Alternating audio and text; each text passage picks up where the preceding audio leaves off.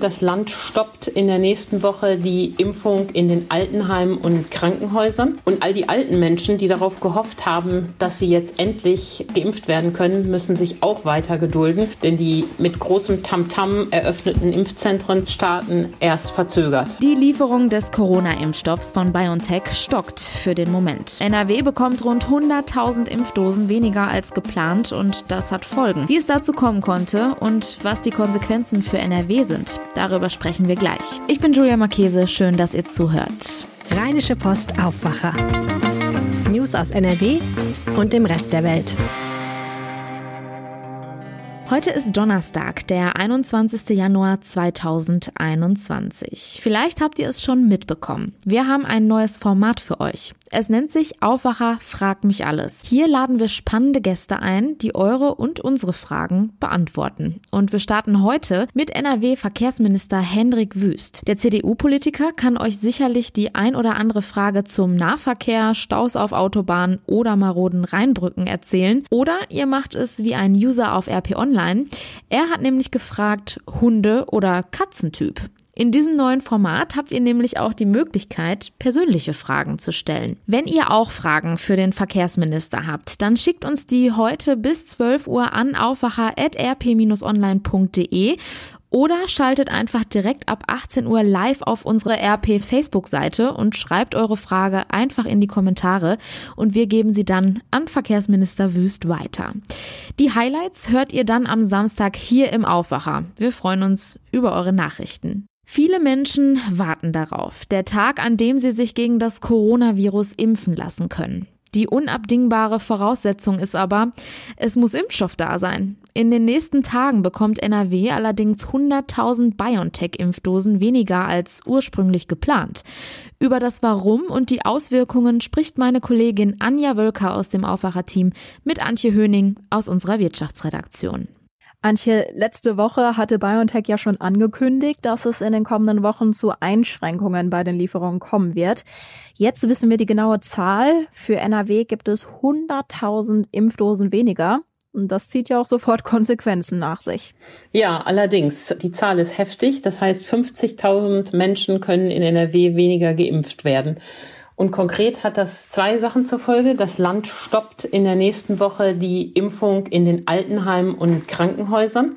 Das ist besonders ärgerlich, weil die Impfung in den Krankenhäusern ja gerade erst vor zwei Tagen begonnen wurde. Und all die alten Menschen, die darauf gehofft haben, dass sie jetzt endlich geimpft werden können, müssen sich auch weiter gedulden, denn die mit großem Tamtam -Tam eröffneten Impfzentren starten erst verzögert. Statt am 1. Februar geht es jetzt erst am 8. Februar los. Das ist echt eine harte Nachricht. Ja, wie kann das denn sein? Woran liegt das? BioNTech rüstet das Werk in Belgien um, damit sie dort zwei Milliarden Dosen produzieren können. Dazu muss man wissen, dass dies das Werk ist, was alle Länder außer den USA beliefert. Und im Zuge dieser Umrüst-, Umbauarbeiten fällt die aktuelle Lieferung eben aus. Und das trifft dann alle Länder in Europa, Deutschland auch und damit eben auch NRW.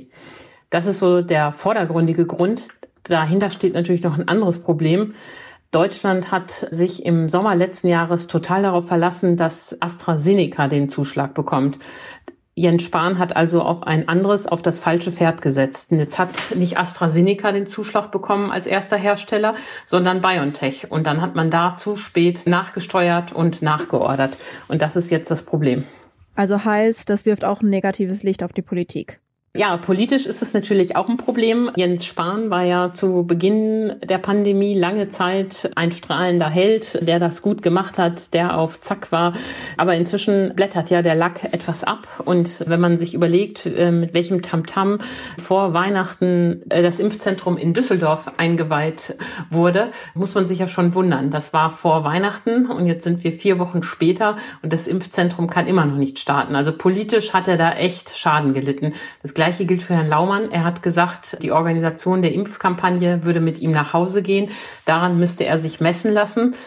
Wir sind jetzt noch nicht durch, aber das Zwischenzeugnis für Herrn Laumann fällt nicht gut aus.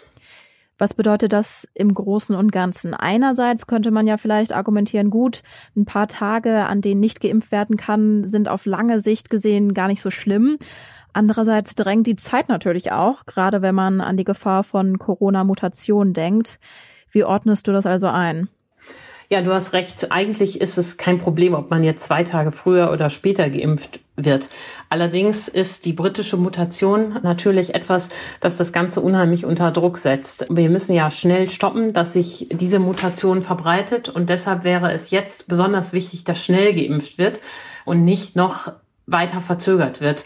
Denn auch das hat BioNTech mitgeteilt. Der Impfstoff ist ganz klar auch gegen diese Mutation wirksam. Das ist ja eine gute Nachricht, aber umso ärgerlicher, dass es jetzt nicht vorangeht. Und das ist nicht BioNTech schuld. Die haben früh produziert und auch geliefert, sondern das ist am Ende die deutsche Gesundheitspolitik schuld, die bei ihrer Bestellung einfach mehrere Fehler gemacht hat.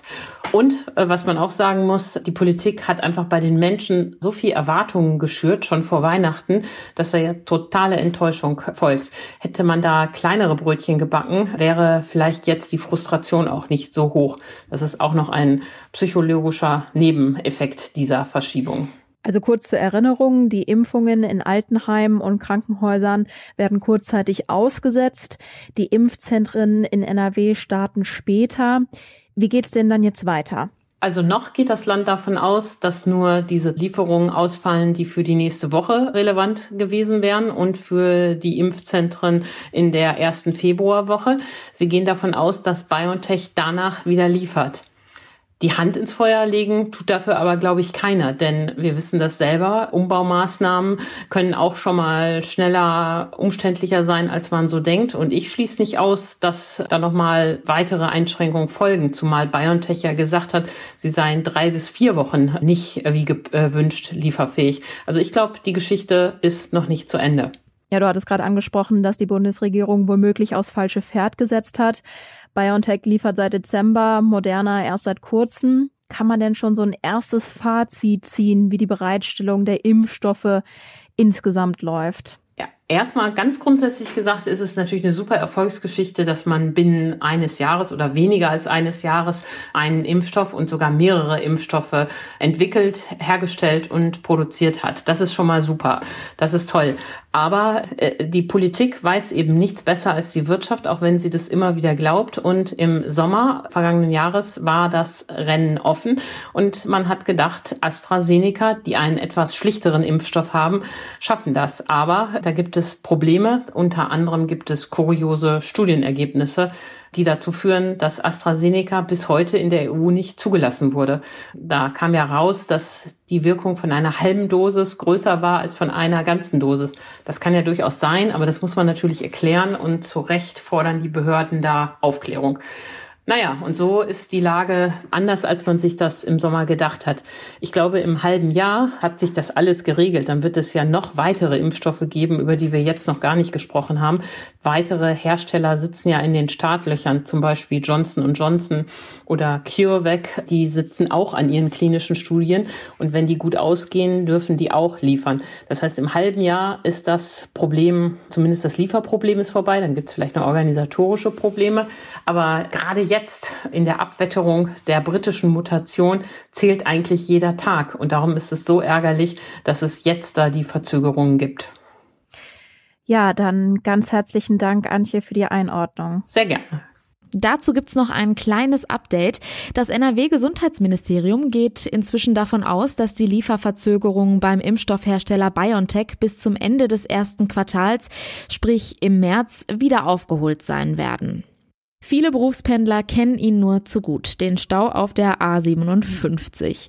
Zwischen Mörs und Krefeld-Gartenstadt soll jetzt aber was dagegen unternommen werden. In diesem Abschnitt ist nämlich die Erweiterung auf sechs Fahrstreifen geplant. Seit gestern sind die Planunterlagen zu diesem Projekt für die Öffentlichkeit einsehbar. Was da drin steht und was das für die Autofahrer künftig bedeutet, darüber spreche ich jetzt mit RP-Chefreporter Christian Schwertfeger. Hallo. Hallo, grüß dich. Vielleicht zu Beginn mal direkt die Frage, was für eine Bedeutung hat die A57 denn generell für den Straßenverkehr? Also die A57 ist von immenser Bedeutung, insbesondere hier am Niederrhein. Sie verbindet halt also den Niederrhein mit äh, Köln, mit Düsseldorf und ist äh, für Pendler, gerade Berufspendler, überhaupt nicht mehr wegzudenken. Wenn ich an die A57 denke, dann muss ich direkt an Baustellen und Stau denken. Was ist denn jetzt geplant? Also die A57, die wird ja schon seit Jahren ausgebaut und zwar auf einer Länge von insgesamt insgesamt 63 Kilometern. Das ist ein, ich sag mal, fast ein Jahrhundertprojekt in Anführungsstrichen. Da werden immer wieder Teilstücke dreispurig ausgebaut, weil die Strecke halt extrem überlastet ist und auch immer sehr stauträchtig ist. Jetzt ist ein Abschnitt dran zwischen äh, Krefeld-Gartenstadt und äh, Mörs-Kapellen auf einer Länge von sechseinhalb äh, Kilometern. Und äh, dieser Abschnitt hat es aber in sich, weil er auch halt mitten durch Krefeld, kann man sagen, führt und das ein oder andere Bauwerk gibt, was an der Strecke liegt. Du hast es gerade gesagt, so ein Vorhaben bringt einen ja auch immer wieder vor neue Herausforderungen. Welche sind das jetzt konkret für diese Strecke? Ja, äh, es sind einige Brücken, die abgerissen werden müssen und dann erneuert werden müssen. Es ist auch ein Flüsschen in der Nähe, der sogenannte Mörsbach, äh, ist wirklich nicht mehr als ein Flüsschen, äh, der wahrscheinlich umgelegt werden muss. Und also wenn ich da lang fahre, sehe ich in dem Bereich auch Wohngebäude. Inwieweit die jetzt aber betroffen sind, weiß ich nicht. Soweit man hört, soll bislang nichts abgerissen werden. um, Wie ist denn da jetzt der aktuelle Stand? Ist das Vorhaben eine beschlossene Sache oder ist das ein langer Prozess, bis man jetzt mit diesem Ausbau auch wirklich beginnen kann? Also ausgebaut werden wird auf jeden Fall, aber gegen den Plan, der seit gestern einzusehen ist, kann Beschwerde eingelegt werden. Also Beschwerden, Bedenken äh, von Anwohnern, die können sie einreichen, haben dafür noch, glaube zwei Monate Zeit und dann wird darüber nochmal neu entschieden. Aber es wird auf jeden Fall, also davon kann man, ich sage immer zu 99,9 Prozent sagen, es wird auf sechs Streifen ausgebaut. Gab es denn schon Kritik bezüglich des Ausbaus? Beziehungsweise was könnte künftig eigentlich auf die Autofahrer zukommen? Ich fürchte schlimme Staus. Ähm, ja, kritisch hat sich jetzt so in dem Sinne, also an diesen 6,5 Kilometern eigentlich noch keiner so richtig ge äh, geäußert. Aber äh, es ist natürlich äh, während der Bauzeit äh, davon erheblichen Staus auszugehen. Das hat man auch schon gesehen in den anderen Teilabschnitten, die auf der A57 äh, gebaut worden sind. Jetzt im, im vergangenen Jahr äh, war die 57 jetzt nicht ganz so stark befahren. Das lag äh, an der Pandemie. Äh, da kann man relativ zügig durch. Aber äh, wer auch schon ohne Baustellen den Verkehr dort kennt, wer morgens von Mörs äh, nach Düsseldorf beispielsweise muss, äh, der steht regelmäßig lange im Stau und der Ausbau, äh, der wird die Sache sicherlich sehr verschärfen in Zukunft. Also eigentlich müsste man sagen, äh, muss man künftig einen großen Bogen um diese Strecke machen, um nach Düsseldorf zu kommen. nur ist das wohl leichter gesagt als getan, denn auch die andere Ausweichroute über Duisburg dann vom Niederrhein, ähm, die ist auch relativ zu, weil dort auch eine marode Brücke ist, äh, die auch äh, zu Stau führt jeden Tag. Da bleibt wahrscheinlich vielen äh, nichts anderes übrig, als dann wirklich auf die Bahn umzusteigen. Um da jetzt einfach nochmal kurz so einen Überblick zu bekommen, von wie vielen Fahrzeugen wird diese Strecke, um die es jetzt hier geht, eigentlich täglich befahren? Also was jetzt, was diesen Abschnitt äh, betrifft, fahren täglich meistens zwischen 75 und 76.000 Fahrzeuge entlang. Man geht davon aus, dass es künftig äh, noch mehr werden. Man spricht im Jahr 2030 davon, dass es äh, über 80.000 Fahrzeuge sein könnten. Darum ist der Ausbau der absolut sinnvoll. Ne? Also äh, ich glaube, da gibt es keine zwei Meinungen. Und nur, äh, wie es halt ist mit so einem Ausbau, bis es soweit ist, äh, da muss man wirklich lange Durchstrecke überwinden. Vielen Dank, Christian Schwertfeger. Ich danke dir. Kommen wir nun zu den weiteren Meldungen. Gestern war es soweit. In den USA ist der Präsident Joe Biden ins Amt eingeführt worden. In seiner Rede zum Amtseintritt rief Biden die Amerikaner zu Einheit und Versöhnung auf. Aus NRW hat sich auch Ministerpräsident Armin Laschet via Twitter zu Wort gemeldet und dem neuen US-Präsidenten zur Amtseinführung gratuliert. Er schrieb außerdem, amerikanische Soldaten befreiten schon im Oktober 1944 meine Heimatstadt. Sie garantierten die Freiheit Berlins und der ganzen Welt. Welt. Unsere Zukunft liegt in der Wiederbelebung der transatlantischen Freundschaft. Seine Glückwünsche gelten auch für Kamala Harris, die als erste Frau in der US-amerikanischen Geschichte das Amt der Vizepräsidentin übernimmt.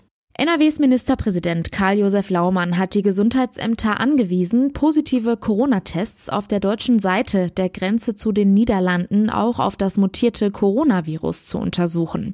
Das teilte er im Gesundheitsausschuss des Landtages mit. Nach Angaben der Landesregierung ist im Nachbarland Holland bei 10 Prozent der Corona-Infizierten das mutierte Coronavirus nachgewiesen worden. Schauen wir nun noch kurz aufs Wetter. Der Tag startet mit Regen bei Höchsttemperaturen von 9 bis 12 Grad. Zeitweise sind im Tagesverlauf auch starke bis stürmische Böen möglich, das meldet der Deutsche Wetterdienst. Auch in der Nacht sind Schauer möglich, in Hochlagen sogar teils mit Schnee vermischt. Die Tiefstwerte liegen dann bei 6 bis 3 Grad. Morgen sieht das recht ähnlich aus. Es bleibt regnerisch bei 6 bis 9 Grad. Und Vorsicht, am Abend ist dann gebietsweise sogar Schneeregen und Glätte möglich. Die Temperaturen liegen zwischen 2 und minus 2 Grad.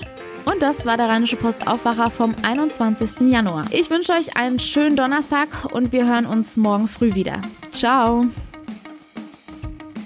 Mehr Nachrichten aus NRW gibt's jederzeit auf RP Online. rp-online.de